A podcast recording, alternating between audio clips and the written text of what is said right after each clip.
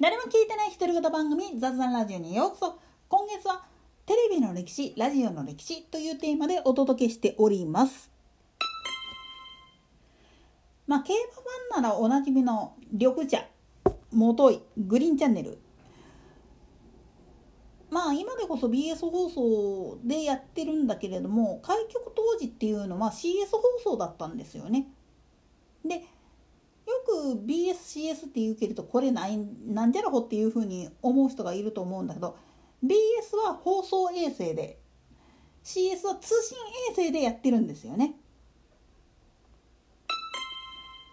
もうちょっと明確に言ってしまうと BS っていうのは、まあ、NHK やで関東の民放各局が運営していることが多いんだけれども、まあ、要するに放送局として生であったりきちっとした放送コンテンツを自前で作ってるっていうのが前提になるんですよね。相対して CS っていうのはほとんどの場合はコンテンツをいろんなところから買い取ってそれを丸投げな流ししてるんですよね。なんでやねん正確なことを言っちゃうともともと CS っていうのは通信衛星っていうふうに言ったけれども要は携帯電話とかのキャリアに向けてあるいは各自治体の防災無線の保管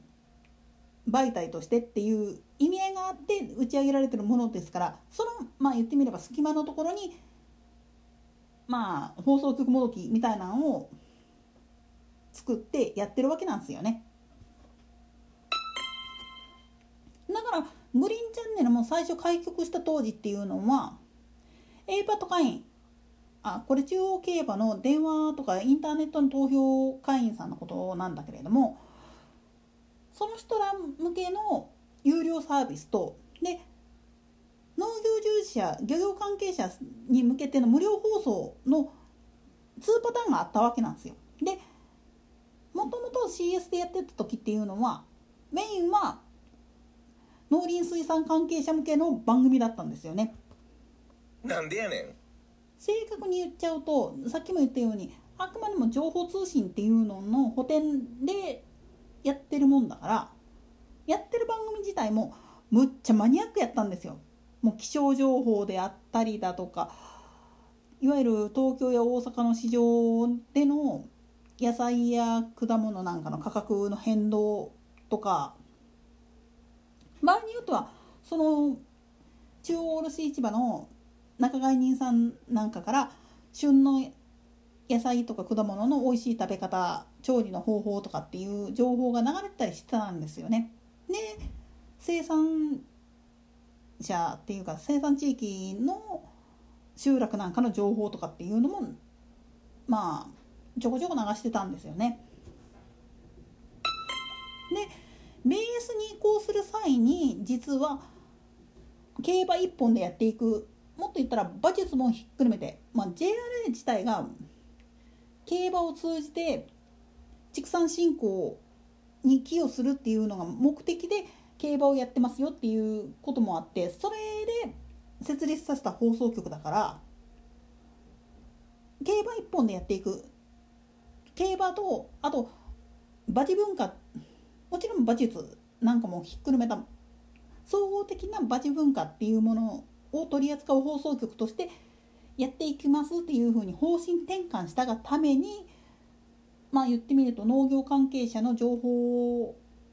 自体がもうほとんどカットされちゃったんですよね。それでも朝の7時から9時に「頑張る畜産」っていうシリーズが放送されてるんですよね。もう馬以外の家畜の話がほとんどでだけどそれの番組制作の費用は実は JRA が横流しなんでやねん元へさっきも言った競馬法とかの法律に基づいてあの制作費用とかっていうのは女性が出るんですよね。あくまでも JRA が女性を出した上で番組制作しているからグリーンチャンネルで流れるっていうパターンなんですよ。ちなみにグリーンチャンネルの競馬中継で流れているものっていうのは中央競馬に関しては JRA の競馬場の公式の実況でもあるがために実はラジオ日経に丸投げなんですよね実況だけは。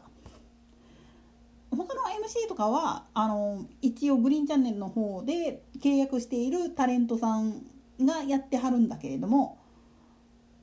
こと実況のアーカイブ云々は実はラジニケの方の音声アーカイブを借りてたりするんですよね。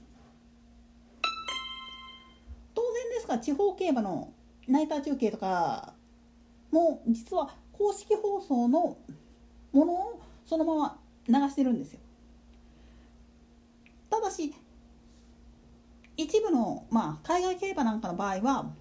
現地に行けない場合は向こうの衛星放送や現地の地上波の放送を、まあ、言ってみれば国際回線とかを通じてもらった上でラジニキのアナウンサーが吹き替えるあるいは契約している人で競馬実況の経験があるフリーランスのアナウンサーにやらせるっていうパターンがほとんどなんです。まあ、そういう意味ではねあの船山親方はもともとラジニキのアナウンサーだからそういう風な場面になったらすぐ動けるっていう強みはあるっちゃあるんですけどね。